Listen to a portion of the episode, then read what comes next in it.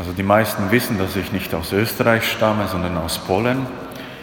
Und die Pfarre, wo ich noch als kleines Kind war, also meine Eltern sind umgezogen, wie ich so in der zweiten Klasse Volksschule war. Aber die erste Pfarre, in der ich war, war von einer, wurde von einer Ordensgemeinschaft geführt, die es in Österreich nicht gibt. Das sind die Kamilianer. Ähm, das ist so ein ähnlicher Orden wie die Barmherzigen Brüder. Also vor allem das, was sie tun, ist Krankenpflege und das ist eigentlich ihre wichtigste Aufgabe. Und sie haben auch die Pfarre geleitet, wo wir gewohnt haben. Und ich bin immer mit meinem Opa zur Messe gegangen, weil die Eltern, naja, sind nicht so gläubig. Und er hat mich immer mitgenommen. Und das war für mich immer so schön, diese Kirche, ein Stück Heimat. Und eine der Sachen, die mich immer wieder beeindruckt haben, war über, über dem Altarraum war der, also eine Statue vom heiligen Camillus und ein paar Armen, die er pflegt und zwei Zitate aus der Bibel. Einen von denen haben wir heute gehört und der ist mir persönlich sehr wichtig. Denn Johannes schreibt, meine Kinder, wir wollen nicht mit Wort und Zunge lieben, sondern in Tat und Wahrheit. Das ist etwas, was, also diese Worte prägen mein Leben. Ich will nicht sagen, dass ich äh, das erfülle, was da steht. Da bin ich noch weit davon entfernt. Aber das ist etwas, was mich immer berührt hat. Und ich glaube, das ist auch wichtig für uns, sich das genauer anzuschauen, was damit gemeint ist. Und eine sehr gute Erklärung dafür gibt das Evangelium, das wir gehört haben, wo Jesus von Weinstock redet, von seinem Vater, von den Reben, die wir sind. Und wenn Jesus dieses Bild verwendet, also ich habe einmal versucht, irgendeinen Apfelbaum zu züchten, also so einklopfen und so weiter, hat nicht funktioniert. Also das ist anscheinend höhere Kunst. Und Gott ist derjenige, der sich da auskennt. Er weiß, wie das geht. Und trotzdem sind zwei Dinge hier zu sehen. Erstens, Jesus bezeichnet sich als der Weinstock. Und er sagt, dass nicht er selber Früchte bringt, sondern die Reben. Also wir sind diejenigen, die Früchte bringen, wenn wir in Jesus sind. Das ist ein bisschen kompliziert hier dargestellt, aber im Grunde genommen ist es ganz einfach. Wenn du dein Leben nach ihm ausrichtest, wenn du versuchst, in ihm zu bleiben, dich immer wieder auf ihn besinnst, dann hat es Folgen für dein Leben. Und Jesus nennt es Früchte. Das kann man auch als so eine Gewissenserforschung machen. Wenn mein Leben weder für Jesus noch für die Kirche Früchte trägt, dann ist mit meiner Nachfolge etwas falsch. Das sage ich so, weil ich davon auch überzeugt bin. Ein Leben als Christ ohne Früchte deutet darauf hin, dass die Beziehung zu ihm irgendwo kränkelt. Und es ist auch so, man kann nicht alles an diesen Früchten in der Nachfolge aufhängen, weil woanders in der Bibel lesen wir, dass der Glaube nur aufgrund der Werke nicht möglich ist. Da braucht es noch mehr.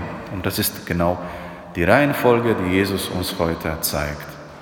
Das Erste, was für uns von Bedeutung ist, und ich glaube auch für dich vor allem und für mich, ist, diese Beziehung zu ihm zu suchen. Und das habe ich jetzt diese Woche in Wien gehört von einer echt gescheiten Frau.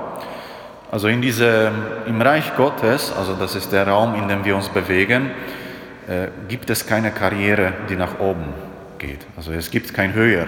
Du kannst nicht in der Rangliste aufsteigen. Du bist Kind Gottes, Schluss. Da gibt es nur ein Näher. Also nicht höher, sondern näher. Man kann immer näher zu Gott kommen. Und das sollte auch das Bestreben sein. Und dieses Bestreben, Gott näher zu kommen, garantiert auch, dass wir in Christus sind. Also das, was Jesus heute seinen Jüngern erzählt. Wenn du die Nähe Gottes suchst, bist du in ihm. Es muss sich nicht immer so anfühlen, aber das ist das Versprechen, das Jesus gibt, dass der Geist in uns wirken wird. Nur das reicht nicht aus, weil wir lesen weiter in der Bibel, ein Glaube ohne Werke ist auch tot. Das ist das, was Johannes auch in diesem Abschnitt aus dem ersten Johannesbrief schreibt. Wir wollen nicht mit Wort und Zunge lieben, sondern mit Tat und Wahrheit. Also das, was Johannes hier schreibt, also muss sagen, ich kenne die ganze Theologie dahinter nicht, aber ich stelle mir das so vor, die Wahrheit ist diese Erkenntnis, wer Gott ist und wer du bist.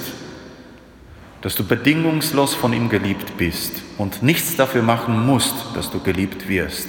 Du musst nichts leisten, du musst Gott nichts beweisen. Das ist die Wahrheit über unser Leben, das Leben der Getauften. Und das Zweite ist diese Tat, von der Johannes hier spricht.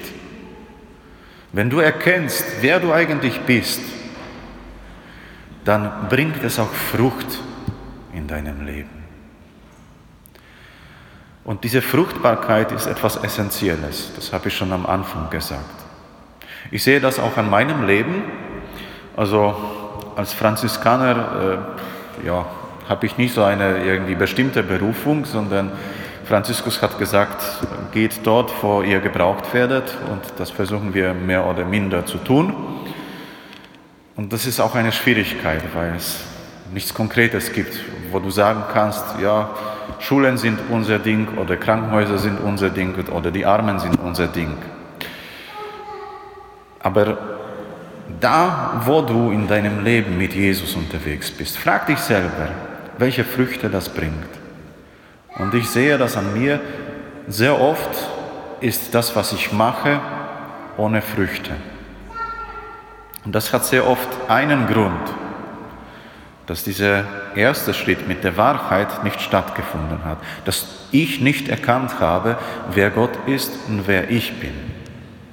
Das ist oft, wenn man Veranstaltungen macht, also im kirchlichen Bereich, ich muss auch eine dieses Jahr vorbereiten, eine größere in Wiener Neustadt, ich merke das an mir, wie sehr mich das auffrisst, die Sorge darum, dass viele Leute kommen, dass viele sich anmelden, dass es ein Erfolg ist. Und ich vergesse dabei, dass nicht ich dafür verantwortlich bin. Die Herzen der Menschen zu berühren, das ist die Sache Gottes, nicht meine. Ich habe andere Dinge zu erledigen, Verträge abzuschließen und so weiter. Das ist meine Verantwortung in diesem Bereich. Und sehr oft neige ich dazu, Gott alles aus der Hand reißen zu wollen, damit es garantiert Früchte bringt. Und da merke ich immer wieder aufs Neue, da fehlt bei mir diese Erkenntnis, wer ich bin und wer Gott ist. Sehr oft im Alltag. Aber wenn du dich darum bemühst, dieses zu erkennen, wer du bist, wer Gott ist, dann wird dein Leben auch reiche Frucht bringen. Nicht für dich in erster Linie, sondern für andere.